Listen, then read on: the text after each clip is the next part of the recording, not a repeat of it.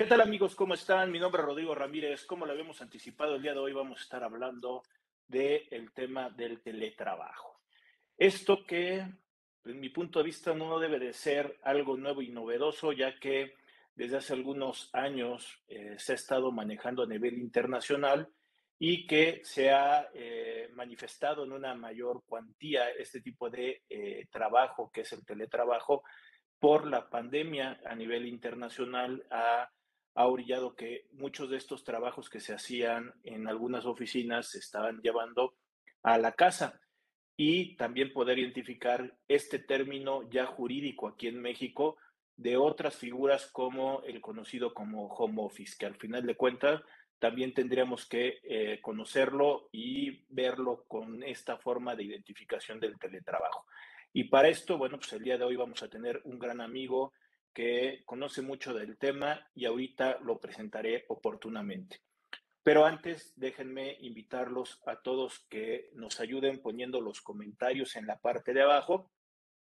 y a su oportunidad los estaremos contestando. De igual forma que nos sugieran temas y yo voy a buscar a los expertos y especialistas para que pudiéramos tratar ese tema y llevarlo en la comodidad de las videoconferencias o ya sea también por medio de podcast o de los videos que estamos subiendo en redes, con todo gusto lo haremos el esfuerzo para poderles traer el tema que ustedes pudieran estar solicitando. Pero ayúdenos poniendo los comentarios en la parte de abajo y sugerencias. De igual manera, los invito a que en mis canales de, en las redes, en el canal de YouTube de Rodrigo A. Ramírez Venegas, que nos pongan por ahí eh, la suscripción y al ladito está una campanita, te avisa cada vez que estamos subiendo algún contenido. Con eso ayudas a que nosotros podamos seguir creciendo dentro del canal. En el área de Facebook, para ahí en el canal de Facebook que nos pongan un like, que, se, que, es con lo que pudiéramos nosotros eh, también estar subiendo contenido. Ahí ayúdanos poniéndolo en las redes. Y también si tú quieres o te es más cómodo que sean los audios, pues búscanos en cadenas de distribución de podcast como este, iTunes, como este, Spotify, eh, como Amazon. Al final de cuentas estamos subiendo el contenido para poder llegar a diferentes oídos. Y eh, por favor ayúdanos compartiéndolo para, para que podamos seguir creciendo y creciendo. Ya después de, esto, de estos eh, temas de redes que ojalá nos ayuden ustedes, pues ahora sí me permito regresar al tema que vamos a tratar el día de hoy, que sería el teletrabajo. Y para esto, el día de hoy tenemos un gran amigo. Él es doctor, de hecho, tres doctorados, tiene dos maestrías y este, aparte de ser contador, pues bueno, está muy familiarizado con el tema del derecho. De hecho, eh, las maestrías y doctorados están ligados al área del derecho. Y por eso es que nos estamos acercando. En la práctica profesional que yo he tenido la oportunidad, lo he conocido eh, y hemos convivido con algunos temas y creo que al final de cuentas su forma de pensar y la forma en que lo puede compartir nos va a ayudar mucho a, a dar este tratamiento. Y él es Jaime Flores Sandoval, que les decía que es doctor y vamos a estar platicando con él en unos momentos. Jaime, ¿cómo estás? Muy buena tarde. Bien, bien, Rodrigo, muchas gracias por invitarme y muchas gracias por dejarme estar aquí platicando frente a toda tu audiencia, que, es muy amplia además. Muchas gracias, este Jaime. Y aparte, yo sé que a ti te gusta también todo esto, pues bueno, también tendrás eh, oportunidad de comentarnos de los programas que también has tenido la bien fortuna de poder transmitir, eh, ya sea por el canal de IDC y también este, en tu canal propio que tenías de CADEM al final de cuentas, pues creo que mucho de esta información que te gusta compartir, pues va en el mismo sentido y en el mismo proyecto que actualmente tengo, que ya estoy cumpliendo ya más de dos años y creo que al final de cuentas somos muy compatibles y que también yo he tenido la fortuna que me has invitado a tus programas por ahí. Sí, claro, digo, de ahí hemos estado y creo que creo que sí tenemos ahí muchas afinidades, ¿no? entre esos contadores que somos abogados, que, que de repente nos gusta hablar de muchas cosas, de normas de información financiera, de temas laborales, de temas fiscales, de temas combinados entre todos estos, creo que hemos encontrado un buen campo y en estos tiempos en que, en que este es el medio de comunicarnos, creo que, hemos abierto buenos espacios para, para que la gente esté informada y esté mejor informada además. No, aparte con el día de hoy con una autoridad, con un gobierno que está pidiendo mucho mayor información y que nos agarren por ahí desprevenidos, pues al final de cuentas no ayuda mucho. Y creo que con esto, eh, con este tema, también tiene mucho que ver con la evolución y planteamientos más a nivel internacional que un tema de gobierno, pero al final de cuentas estamos ya en una perspectiva de un teletrabajo. Ahí, Jaime, para poder empezar, no sé si quieras dar algún tipo de antecedente sobre este teletrabajo. Sí, pues el teletrabajo es una figura que nace, me parece a mí, con, con, con mucha con mucha fuerza, con mucho impulso de esta pandemia que hemos estado viviendo desde 2020, en donde ya teníamos en la ley del trabajo una figura que era el trabajo a domicilio, pero era una figura que estaba orientada y de hecho sigue orientada a otro tipo de trabajadores, a trabajadores que se vinculan con una empresa, que por así decirlo se llevan trabajo a casa, que hacen algún tipo de, incluso puede ser de manufacturas o de algún concepto que, que después le pudiera ser útil a las empresas y que se llegaba a confundir con este concepto de teletrabajo que poco a poco se ha ido introduciendo a nuestro medio laboral. Porque si bien es cierto que, como, como comenté al principio, esto nace como consecuencia de la pandemia, también es cierto que, es un modelo que ya en otros países se había utilizado y que en México en algunas empresas, y hablemos de empresas,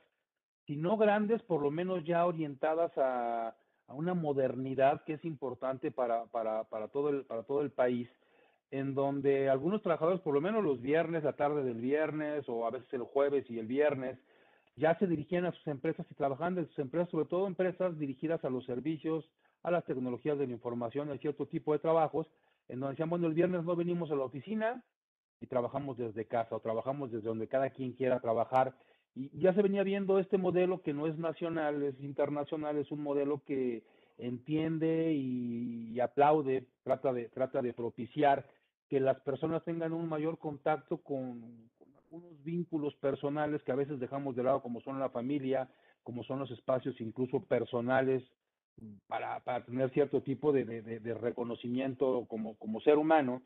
Y entonces esta pandemia vino a acelerar esos procesos que ya se venían dando en algunas empresas. Como consecuencia de la pandemia que en México comenzamos a vivir ya de forma plena en marzo de 2020, pues tuvimos que cerrar no, no de forma fortuita ni voluntaria, sino de forma obligatoria, y tuvimos que ir a la casa en principio sin tener idea siquiera de qué íbamos a hacer. Pero poco a poco nos fuimos adecuando, fuimos empezando, sobre todo los que, los que prestamos servicios, a trabajar desde casa y a llevar a cabo ciertas labores que, que antaño hacíamos en las empresas, desde casa, con todas las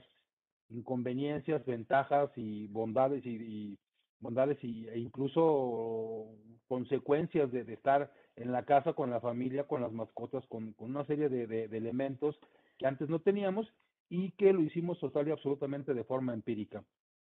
Sin embargo, el legislador en esas cosas raras que pasan a veces con los legisladores, dieron el clavo, no de forma tan precisa ni tan clara, y comenzaron a platicar y comenzaron a establecer un esquema de teletrabajo, un esquema de teletrabajo que básicamente consistió en agregar un capítulo, un capítulo 12 bis a la ley del trabajo y a partir de este artículo comenzar a regular esta figura que de facto se estaba dando en nuestra sociedad y en nuestros esquemas laborales. Hicieron una regulación en donde dijeron, bueno, está bien, va a haber un trabajo, un trabajo que va a seguir siendo subordinado porque precisamente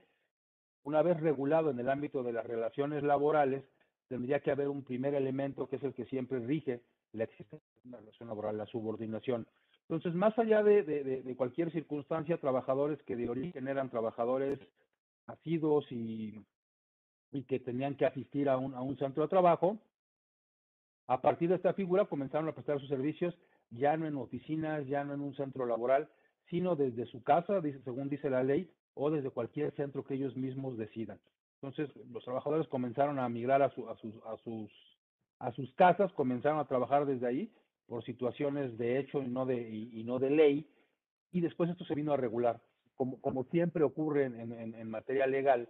el derecho sigue a los hechos, y fue lo que ocurrió aquí. Una vez que se dio la, la, la situación, se comenzó a regular en términos legales en la, en la Ley Federal del Trabajo, que es básicamente el, el, el antecedente del, de, del, del concepto. Entonces, Jaime, también para poder identificar ese trabajo en casa que estabas eh, comentando va más ligado a una cuestión manual, el que no se movió como lo estás comentando, ¿no? Por ahí hago una referencia, hay una, una este, película coreana que fue muy famosa también, por el caso que puedo estarles comentando, que esta familia se dedicaba a armar las cajas para las pizzas. Cuando son cuestiones muy manuales, es el, es el capítulo que realmente no se modifica, sino que tú te llevas o el, el, el empleador te lleva los artículos para que los fabriques, modifiques eh, en tu casa, obviamente sin un riesgo de una maquinaria importante. Ellos cumples con, la, con tu trabajo y ya se llega y se, se, se, se entrega y se hace el pago respectivo. Pero lo que el día de hoy debemos de considerar como un teletrabajo realmente eran para los oficinistas que estaban dentro de las oficinas, que hacían trabajos en una computadora y que ellos, por lo de la pandemia, se vieron forzados cerrando la oficina, cerrando los espacios para poder trabajar por no ser eh, algo este, importante para la operación, se van a su casa y ahí en su casa, con todos los asegúnes que estás diciendo, la problemática que no estabas preparado, no había ni sillas, la cuestión del internet, la mala señal y todo eso, eso es lo que se empezó a regular y que por ahí el gobierno, ya estando en pandemia, lo hizo con un bombo y platillo, que también lamentablemente le quitó el efecto, la eliminación del outsourcing, pero en su oportunidad cuando se estaba eh, en, en el tema legislativo, la cuestión del teletrabajo, pues hizo mucho este énfasis todo esto y venía muy importante. Sí, creo que, que, hubo diversos temas que se llevan en todo este en todo este periodo de la pandemia, que no ha terminado, pero bueno, la, entendemos ya casi terminada o ya mejor controlada o ya con, con características diferentes, pero al final del día no, nos ha dejado esto. Sí, sí estoy de acuerdo totalmente contigo en que parte importante del teletrabajo, incluso así lo señala el primer artículo 330 es que para llevar a cabo el teletrabajo se necesita la incorporación o el uso de tecnologías de la información y tecnologías de la comunicación. O tiene que haber tecnología, tiene que haber comunicación como la que estamos teniendo hoy y que de hecho es algo de lo que ha cambiado, ¿no? Y muchos de, los que antes nos comunicábamos de forma presencial lo estamos haciendo bajo estos medios. Hoy todo el mundo lo hace bajo estos medios. Incluso los, los comunicadores ordinarios han recurrido a estos medios para, para comunicarse, pero está pasando en las oficinas. Hoy Hoy además creo que es un, es un medio que tiene muchas economías, tiene muchos, muchos aspectos que, que revaloran la, vida de la persona. Hoy ahorramos mucho tiempo en traslados, ahorramos mucho tiempo en dinero, en recursos, con este tipo de, de, conceptos. Y habrá quien diga, porque sigue siendo siempre quien, quien, quien tiene esas reminiscencias al pasado, habrá quien diga que bueno, se pierde la calidad, la calidad y la calidez de, de, de la relación humana pero pues al final del día creo que sí es un concepto que nos ha facilitado mucho la vida. Hemos visto cómo, cómo, cómo cosas que pasaban en, otros países como Estados Unidos, que es muy claro, en donde el real estate o, los inmuebles tendían a desaparecer como un concepto de uso en el trabajo, cada vez había menos oficinas, cada vez disminuían los espacios de trabajo, y en México al, al revés, ¿no? Cada vez buscábamos las oficinas más grandes, las más amplias, aunque algunas empresas ya venían migrando a estos esquemas, pero hoy nos damos cuenta cómo quienes estaban en unas grandes oficinas, en grandes complejos eh, urbanos, se fueron a una oficina más pequeña y luego una más pequeña y bueno, pues quien finalmente ya no regresó y sigue operando, pero sigue haciendo desde cada, desde cada sector habitacional de, de, de sus trabajadores. Entonces,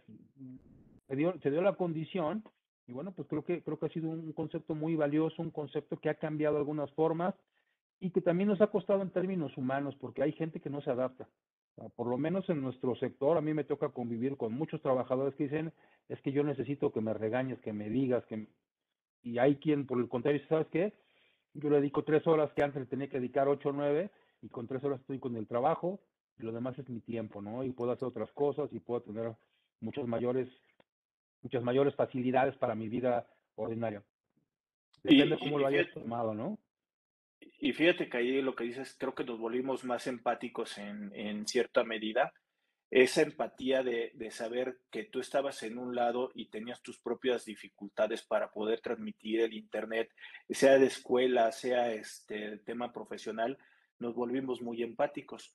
Ahí, de, o sea, a veces es por una propia necesidad. Muchos de los que me conocen y que me han visto en cursos, pláticas, en mi caso, yo transmito desde mi oficina lo adecué con un estudio, ya tengo cámaras, luces, todo, y ya lo tengo adecuado para poder transmitir por estos medios. En realidad, ahí en mi casa yo no lo puedo hacer. ¿Por qué? Porque yo tengo niños pequeños y independientemente que tal vez uno pueda estar ahí eh, saltando en la parte de atrás, pensaría que la gente que me está viendo pueda entenderlo. Mi jefe lo podría entender que tengo un chamaco y que no lo puedo controlar. Cuando estamos en pandemia, pero antes de la pandemia, todos estos tipos de que pasar el de los tamales, el del fierro viejo, era, una, era eh, algo que te daba eh, demostrar que no eras profesional porque tenías un sonido ambiental en lo que estabas. El día de hoy, todas esas cosas creo que pasan un segundo término y más por el compromiso de sacar a veces proyectos. Eso creo que sí ayudó a ser empáticos esto de la pandemia. Sí, totalmente. Y, creo que has dado en, el clavo, en una, cuestión que, que, ha ido evolucionando conforme evoluciona este concepto del teletrabajo. Al principio sí, como tú decías, oye, es que se atravesó una persona, oye, es que se atravesó un animalito, un, hay, hay quienes tenemos una jauría aquí en casa o en la, en la oficina, y, y de repente pues, era complejo estar trabajando, estar presentando, estar hablando en una reunión de trabajo, qué pasar un niño, qué pasar un animal. Y, creo que hoy, hoy son cosas que están totalmente superadas, incluso por, por la evolución y por el contacto tan cercano que tenemos con otras partes del mundo. Porque hemos visto en otras partes del mundo que está el entrevistador de la gran cadena y, también tiene un niño y también tiene una mascota y también ha habido algunas situaciones mucho más allá de simplemente un niño una mascota, ¿no? Y, se han entendido y se han ido generando espacios para, para, para que esto se pueda hacer de una mejor manera. Creo que eso ya lo tenemos todos muy asimilados, pero creo que también estamos migrando, como, lo, como bien lo decías tú, estamos migrando a una era en donde son más importantes los resultados y el trabajo en sí, que, una percepción quizá falsa de, de imagen, que, que, que, también es un cambio, un cambio relevante, ¿no? Es un cambio relevante porque hoy me importa más que tengas el resultado, me importa más que saques el trabajo, que, otras cosas que antes eran de primer orden, ¿no? Este, y que ahora ni siquiera vivimos, ¿no? Pero también hay veces que como patrones, hay veces que como empleadores hemos sobrepasado al trabajador. ¿En qué sentido? Si yo sé que el trabajador a veces aventaba una hora, hora y media de camino, independientemente del horario que llegara tarde, los recorridos que se aventaban, ahorita ya se simplifican todos este tipo de recorridos. Pero cuando empezamos con el Viper, cuando empezábamos con el celular y estos eh, mensajes de texto para poder mandar cosas, había veces que como patrones mandábamos un mensaje cuando se nos ocurría el sábado y lo mandamos el mensaje tal vez no esperando que, lo, que, que se respondiera, pero al final de cuentas ya había una presión al trabajador porque ya había un mensaje que tal vez tenía que contestar o ya sabía qué es lo que tenía que hacer a la primera hora de lunes y le empezaba a ejercer una presión. Eso también tiene que ver con una cuestión legislativa a nivel internacional y obviamente con México. Totalmente. Hay, hay, una, hay una serie de principios que, que, a, mí me gusta esa parte de, esta reforma legislativa que se dio en, en 2021 hay una serie de principios que manejan los legisladores y que después plasman en el articulado, por lo menos lo hacen de, de, de, mediana manera, en donde dicen, oye, es que el, trabajo tiene que elegirse por ciertos principios. Eh, por, por, a partir de, estos principios, primero tiene que haber confianza entre el trabajador y el patrón. O sea, no puede ser posible que estando a distancia tú le estés diciendo al trabajador, te tengo que estar viendo, tienes que tener prendida la, como pasó en, en, un principio, ¿no? Oye, sí, pero prendes la cámara, incluso te pongo cámaras, te pongo luces, te pongo micrófonos para ver qué estás haciendo y tienes que estar sentado como si estuvieras en el centro laboral. Dejábamos de lado de, de, nueva cuenta el resultado, que es lo que tendríamos que observar. Y después, dentro de, de los postulados establecidos en el articulado de, este capítulo 12 bis, se estableció que la confianza es un valor primordial dentro de este esquema de teletrabajo. Una soberanía del tiempo, y creo que es un concepto que poco a poco hemos ido entendiendo. Cuando estábamos en un centro de trabajo y, nosotros que somos contadores y a mí por lo menos me tocó hace muchos años empezar en esto, pues a veces el auxiliar contable no lo veíamos de una forma distinta que no fuera estar ahí sentado y arrastrando el lápiz decíamos y después con el teclado, después con las capturas y después, pero si no lo veíamos haciendo algo hasta sentíamos que no estaba trabajando y creo que hoy dice, bueno, ¿qué te toca hacer? Bueno, pues tú tienes una soberanía del tiempo y tú eliges si lo haces en la mañana o si lo haces más tarde o si lo haces a la hora que tú quieras. Tiene que haber un respeto de la vida personal, porque este teletrabajo precisamente implica eso que comentábamos hace un rato. Tenemos que entender que los trabajadores son, son jefas, jefas o jefes de familia, que son padres o son madres, que son eh, decidieron tener una mascota que tiene un espacio pequeño para vivir, todas las características personales, pues tiene que entenderlas el patrón, tiene que también respetarlas el, trabajador. Y, después otros dos conceptos que vienen de la mano, y es que este teletrabajo en principio tenía que ser voluntario. Hoy creo que, que esta parte voluntaria ya se convirtió en un concepto que a lo mejor ya no hay vuelta atrás y muchas empresas ya migraron y ya no fue tan voluntario, sino que ya es parte del trabajo mismo y es parte de, de la forma de, establecer la relación laboral y luego la reversibilidad porque se tenía que establecer en el contrato de trabajo que esto era meramente temporal y que en algún momento volveríamos a, a, a, nuestro esquema ordinario y sin embargo hoy parece que muchos no van a regresar a eso que antes se vivía. Incluso las concentraciones de oficinas, todo esto ha cambiado y pues hay muchos que ya dijeron, ¿sabes qué? Yo mejor me voy a quedar así. Estoy más cómodo así como empresa y como trabajador y habrá quien, quien se quede así, ¿no? Incluso en de este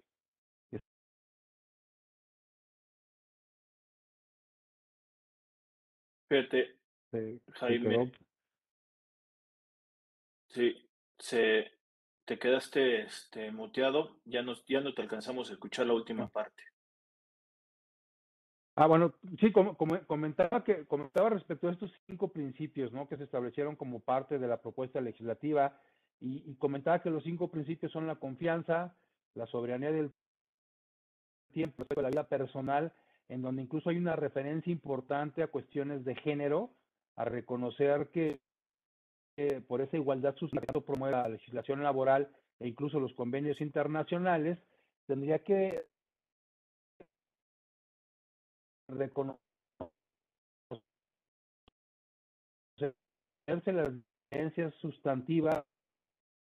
que tiene quizá no se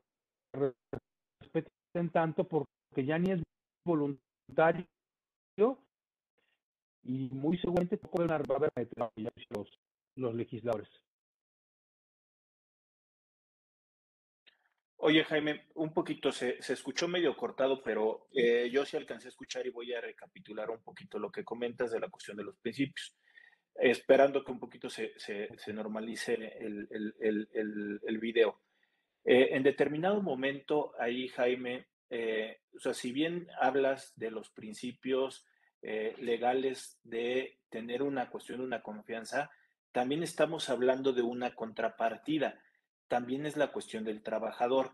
El trabajador también ha excedido su forma de trabajar de hecho, muchos de nosotros hemos cambiado nuestros horarios de trabajo por las razones que cada uno quisiera o que pudiera este, entender. ¿A qué es lo que hago referencia? Pues bueno, como ya no me traslado de mi oficina a la casa, ese tiempo, pues ya me siento en una computadora y yo sigo trabajando, donde yo pierdo eh, la capacidad de cortar para salir a comer, a cenar, a irme a mi casa y yo sigo trabajando tal vez hasta las 12 o 1 de la mañana, que ya son mis nuevos horarios de convivencia y de trabajo, independientemente de la confianza que me, me está dando el empleador y que confía de que voy a sacar un proyecto, ya hay un exceso también del propio trabajador en estar cumpliendo hasta llevarse tiempos que no están ni pagados económicamente, ya no hay horas extras, ni tampoco al final de cuentas es algo que es una responsabilidad del patrón, sino que es el mismo trabajador el que a expensas de esto hace lo posible para poder sacar el proyecto y utilizando ya tiempo excesivo. Sí, creo que, creo que estamos ahí, de acuerdo en, en, una cosa. Es un tema del trabajador, totalmente de acuerdo, es un tema que principalmente le atañe a él, porque finalmente la ley dice, tienes que definir reglas claras, ¿no? ¿Cuándo vas a tener ese famoso derecho a la desconexión al cual hace referencia la ley. Entonces creo que ha sido algo que de repente se establece, pero no queda tan claro, pero no se cumple de una forma tan precisa, porque unos y otros, precisamente en, ejercicio de ese, de ese pretexto que yo lo llamaría así, de que ahora ya no te trasladas, ahora ya no vienes, ahora empiezas más tarde, ahora tienes que cumplir con labores de vida personal que antes no tenías, este, creo que unos y otros hemos abusado porque el trabajador dice, bueno, porque voy a empezar a las nueve en punto, y tengo que ir a dejar a mis hijos, y ahora me puedo ir al club, si ahora puedo hacer esto, si ahora puedo hacer lo otro. Y el patrón dice, bueno, pero mientras me tenga el trabajo, entonces, aunque le llame yo a las 11, 12 de la noche, que hemos extendido los tiempos de ambos lados, ¿por qué tendríamos que ser tan, tan, tan estrictos, puntuales en los tiempos, ¿no? Y, y, entonces el derecho a la desconexión es un tema que se ha quedado no debidamente cumplido. Aunque hay trabajadores, déjame decirte que me ha tocado también verlo, que dicen, bueno, mi horario es tal y después ya no contesto, ¿eh?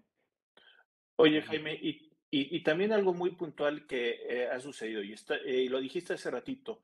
fue en 2021. Estamos hablando que ya tiene esta reforma más de un año y si le echamos hacia atrás eh, la cuestión legislativa, procesos, análisis, estamos hablando que ya de tal vez estaremos hablando de un año y medio que, que tiene que ser hacia atrás. No hablo de los dos años porque casi estamos cumpliendo apenas los dos años de la pandemia y esto que se empezó a, a analizar y a legislar. Pero es, el patrón tiene o no la obligación de pagar el internet, la computadora, las sillas y sobre todo lo que muchas veces genera riesgo de trabajo en mi casa asumido por el patrón, todos estos sí formarían parte de lo que es el teletrabajo? Bueno, en particular la, primera parte me parece que, que, absolutamente, ¿no? La, la, ley en el artículo 330E establece que, que, tienen, los patrones tienen obligaciones especiales, entre otras, y, decías tú, pagar el Internet, y yo incluso retrocedería un poco y diría, sí tienes que pagar el Internet, pero además tienes que hacer las adecuaciones y las instalaciones necesarias para, tener, para contar con los equipos que requiere el trabajador y los espacios suficientes para hacerlo. Después, en, en, en apoyo con, con, con, las normas, con las normas oficiales, estas que tanto hemos hablado, la 35, la 36, en donde se habla de, de los riesgos ergonómicos, y pues incluso tendríamos que, que suministrarle al trabajador sillas que tuvieran las calidades y las características suficientes para que el trabajo se pudiera prestar de forma adecuada. Y, y, la otra parte, me parece a mí que, que, hablar de riesgos de trabajo, porque yo lo he oído en distintos foros, oye, ¿y qué pasa si el trabajador de repente es un trabajador tan comprometido que se mete a la tina de baño con la computadora y de repente se electrocuta? ¿Eso no un riesgo de trabajo? O si, sale, o si caminando del baño a, al escritorio que está utilizando se resbala y se descalabra, o se golpea o se fractura, ¿eso no un riesgo de trabajo? Y, y aquí me parece que, que, que, hay características que sí tendrían que diferenciarse y que sí falta regulación, porque estamos hablando de, de, de espacios no controlados por el patrón. A mí me parece que, en un riesgo de trabajo de los que ordinariamente califica y sanciona tanto la ley del trabajo como la ley del seguro social, hablamos de centros de trabajo en donde las medidas de seguridad y de higiene que corresponde a cada centro de trabajo son total y absolutamente competencia del patrón y creo que aquí no se dan esos supuestos como para establecer esta, esta, esta circunstancia. Creo que si de por sí había abusos en contra de, de, de, a veces de los patrones, vamos a, vamos a decirlo claramente, porque el trabajador decía, oye, si me lastimo en domingo porque me rompí un pie jugando fútbol, el lunes me voy como pueda a la oficina y digo que ahí en la oficina y lo de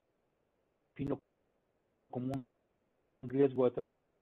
trabajo o digo que fue un accidente en trayecto y lo defino de igual forma como un trabajo. Me parece este de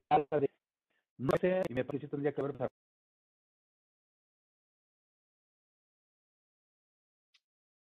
que eso, por obvias razones, se tendría que estar analizando más adelante esta cuestión de riesgo. Y más porque el riesgo de trabajo eh, pues bueno, legalmente está en dos leyes. Está en la Ley Federal del Trabajo, donde te dice que son los riesgos de trabajo que es un accidente de trabajo y una enfermedad profesional y que el Seguro Social también lo retoma para que al final de cuentas haga un guardadito económico y ante cualquier circunstancia, pues bueno, le paguen al trabajador ese sueldo que por incapacidad no lo está ejerciendo y con responsabilidad a la cuestión del patrón. Pero siguiendo entonces ese orden de ideas que al final de cuentas todavía puede ser muy discutido, creo que los patrones pudieran tener el argumento de que no controlan eh, lo que pueda estar en una habitación, en una casa, que no me permitieron entrar para poderla adecuar porque es algo totalmente privado y es algo que al final de cuentas cada uno tiene su propio espacio para poder trabajar en casa, no podría ser considerado un, este, un riesgo de trabajo, pero seguramente el Seguro Social cuando vea económico que le conviene, seguramente lo va a aprovechar esta circunstancia. Y ahora, otra de las cosas que también genera, y por este año que ya empezó este, el teletrabajo en la Ley Federal del Trabajo, la siguiente pregunta, Jaime, sería, eh, ¿la Secretaría del Trabajo, hablando del teletrabajo, haría inspecciones a las casas para ver que las condiciones del trabajador se estén llevando de acuerdo a ley? Hay, aquí un concepto complejo, porque finalmente me parece a mí que, que las facultades de los inspectores del trabajo escaparían a la posibilidad de asistir a las casas de los trabajos. Yo creo que en todo caso, la posibilidad de que un, de que un inspector del trabajo haga una revisión y visite, y tendría que ser en el centro de trabajo, porque incluso las facultades que tiene conferidas en, en, en, en la, ley misma remiten en el artículo 330 acá a que las atribuciones y deberes vinculados al, al, teletrabajo están limitados en primera instancia a comprobar que los patrones lleven registro de los insumos entregados a las personas trabajadoras en la modalidad de, de, trabajo y que cumplan con las obligaciones de, seguridad y salud en el trabajo, pero no dice que puedan ir a sus casas, deben de vigilar que los salarios no sean inferiores a los que se pagan en la empresa al trabajador presencial con funciones que tengan características equivalentes a los trabajadores que están en el teletrabajo, pero no habla de ir a sus casas. Y finalmente habla de que pueden constatar que se cumplan adecuadamente las obligaciones especiales de este capítulo, entre otras pagar instalaciones, pagar servicios y pagar todos aquellos conceptos que, que correspondan, pero no habla de ir a, las casas de los trabajadores. A mí me parecería un exceso, me parecería viciado de legalidad e incluso de constitucionalidad. O sea, que vayan a un centro de trabajo me parece correcto, pero ya accederse e incluso ir a una casa de un trabajador con todos los riesgos que ello implica para ambas partes, me parece excesivo, ¿no? Pero yo creo que la solución entonces sería que el planteamiento sería ir a la, al lugar de trabajo y que te pusieran en contacto por estos mecanismos de videoconferencia con el trabajador. Así sería la forma de poder visualizar que esté cumpliendo con cuestiones del teletrabajo y ahí mismo, en ese tipo de, de, revisiones, preguntarle al trabajador por la NOM 36 del, de la cuestión de, también del cuerpo de, del trabajador y del socio, del socio, este, del socio psicológico de la NOM 35, deber dar los cumplimientos de los cuestionarios, que esa información sí la deberían de tener dentro de la empresa y las políticas y los procedimientos lo deberían tener sí en la empresa. Pero yo creo que un, inspector sí tendría que ir al, lugar de trabajo y hacer preguntas a los trabajadores que normalmente se hacían esas entrevistas a los trabajadores en, en la oficina, pues bueno, hacerlo por estas videoconferencias, buscando lo que ellos pudieran estar teniendo de información. Yo creo que sería la única forma, ¿no? Por ahí, Jaime. Sí, aunque si estás de acuerdo, la primera parte de la actuación de las autoridades sería ciegas prácticamente. ¿Por qué ciegas? Porque tú no sabes qué centros laborales están sometidos o están sometiendo a sus trabajadores o están sometiendo ambas partes a esquemas de teletrabajo, porque no hay un registro, no hay una información para las que fidedigna la información. ¿Qué ocurre con la subcontratación? lo primero que tendría que haber es un registro de, digo, y a lo mejor van a decir, bueno, es que ya le estás dando ideas de que hagan más cosas de por sí las que ya tienen, pero yo creo que lo primero que tendría que existir es un registro de empresas que están recurriendo a estos esquemas de teletrabajo. O sea, la primera parte sería saber quiénes sí y a partir de ahí, entonces vamos a ver de esas empresas quiénes están cumpliendo con todos los parámetros que está regulando la disposición. Porque tampoco dudemos, y, y eso es una parte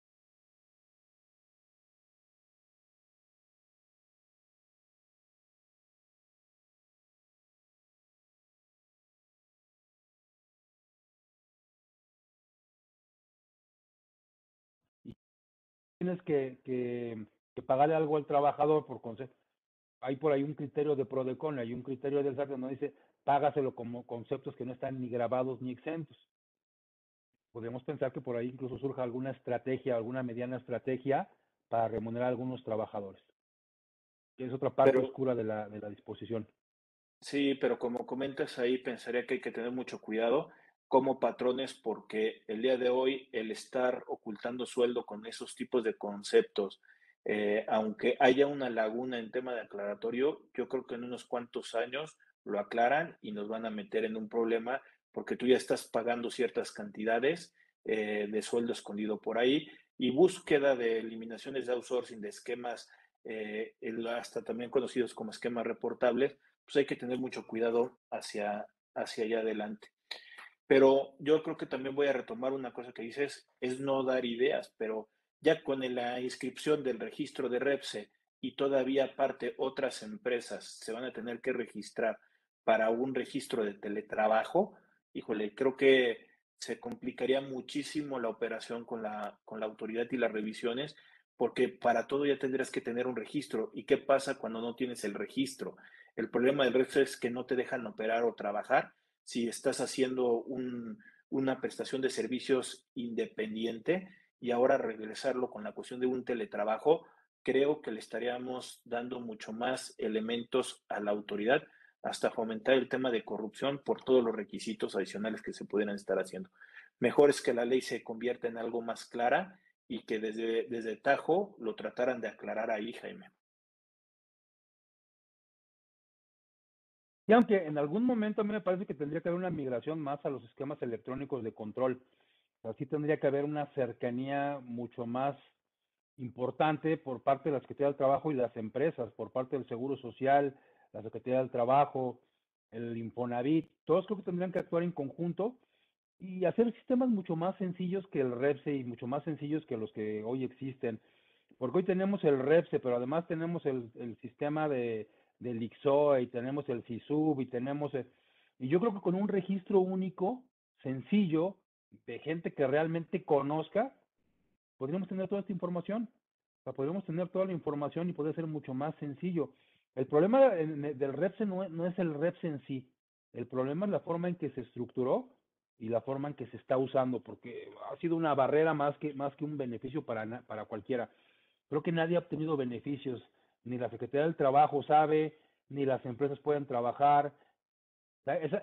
esa, esa regulación o esa superregulación que ha existido, me parece que a nadie ha beneficiado. Pero ese es un tema de la implementación, no tanto de, estar reportando. Reportar en sí a mí no me parece malo. De hecho, nosotros veníamos hablando de regulación, una mejor regulación de mucho tiempo atrás, pero una regulación bien hecha. Tú habrás hecho inscripciones al REPSE y te darás cuenta que la primera vez que haces una inscripción te lleva 6, 7 horas en hacer una inscripción de una empresa que a lo mejor tiene tres trabajadores. Temas eh, arduos de, de verdad y que después no sirven para nada. Eh, a mí me parece que ese es el problema, no es tanto en sí los registros, sino la forma en que se implementan. Sobre todo con las tecnologías, hoy en una aplicación, tú lo, tú lo sabes, ¿no? En una aplicación puedes comprar en cualquier parte del mundo, puedes cuestiones muy sencillas y ya está tu información y ya están tus datos y, y en México no pasa así. En México tenemos unas aplicaciones tan complejas que es falta de, de, de labor de diseño, falta de inteligencia y falta de, una aplicación adecuada. Como ese aplicativo que teníamos de la nómina que era por medio de buzón tributario el acusarse, que nunca funcionó en una realidad, este, por fallas técnicas de, compartir información y aparte que no le estaba ayudando nada a la autoridad.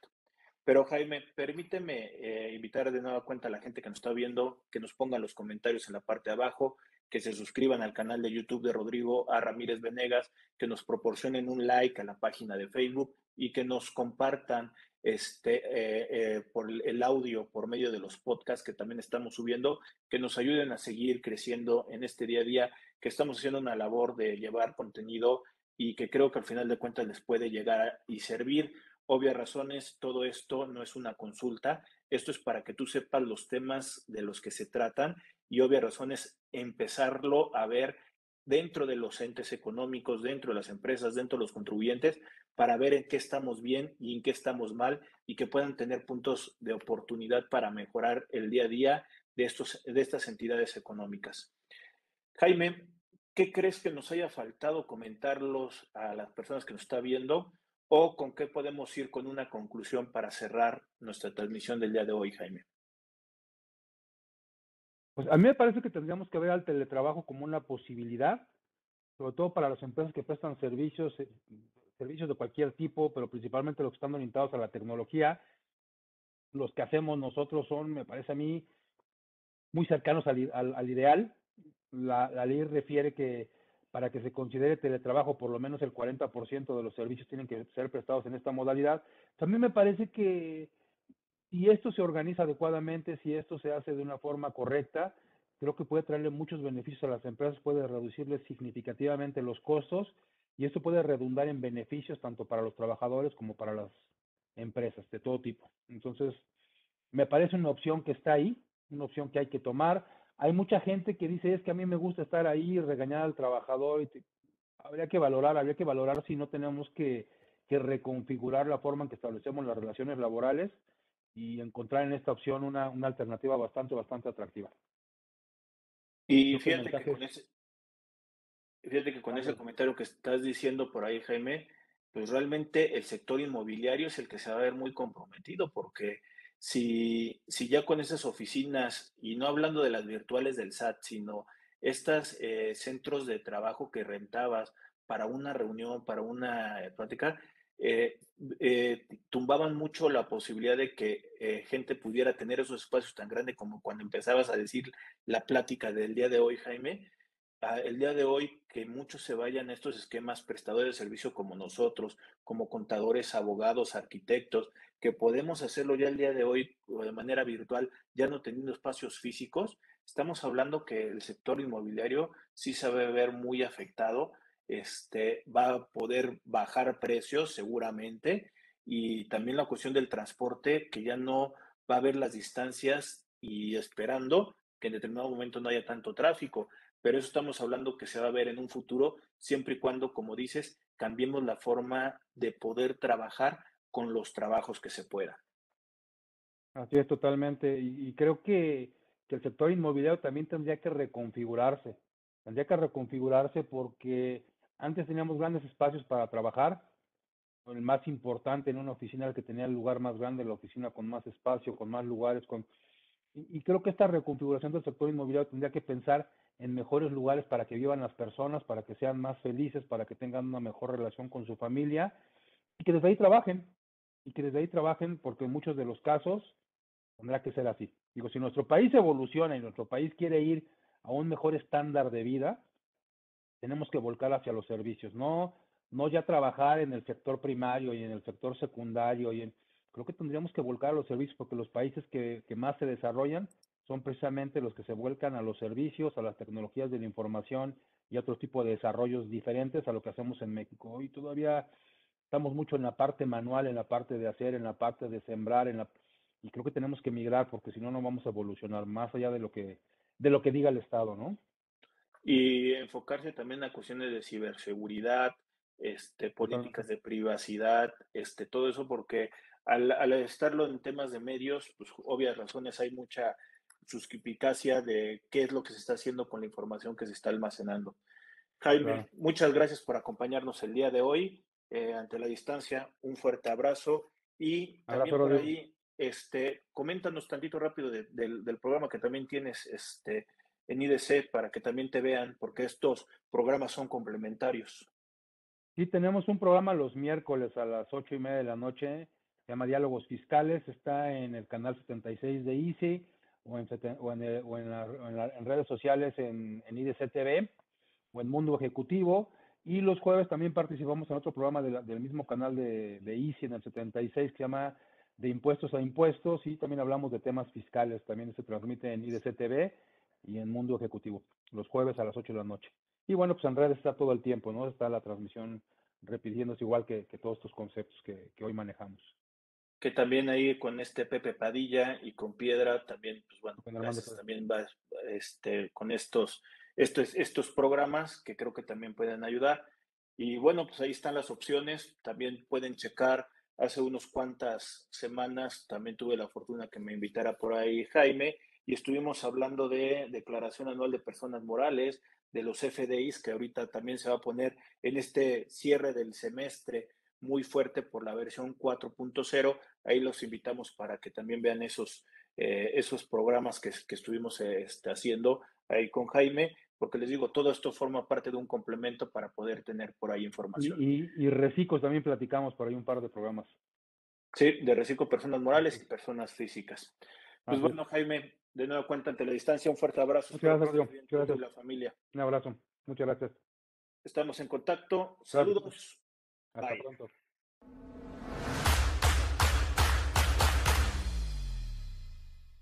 Si llegaste hasta aquí, te pedimos que te suscribas al canal de, YouTube de Rodrigo Ramírez Venegas y también que nos apoyes dándole like a la página de Facebook. Te recordamos que si tú quieres saber más de 10 datos rápidos que te pueden llegar a, servir en tu día a día, aquí, apriétale aquí, aquí lo estamos poniendo. Y también te sugerimos que le puedas dar like a esta lista, que lo que te va a ayudar es a darte contenido de las entrevistas que estamos realizando a través del canal. Suscríbete.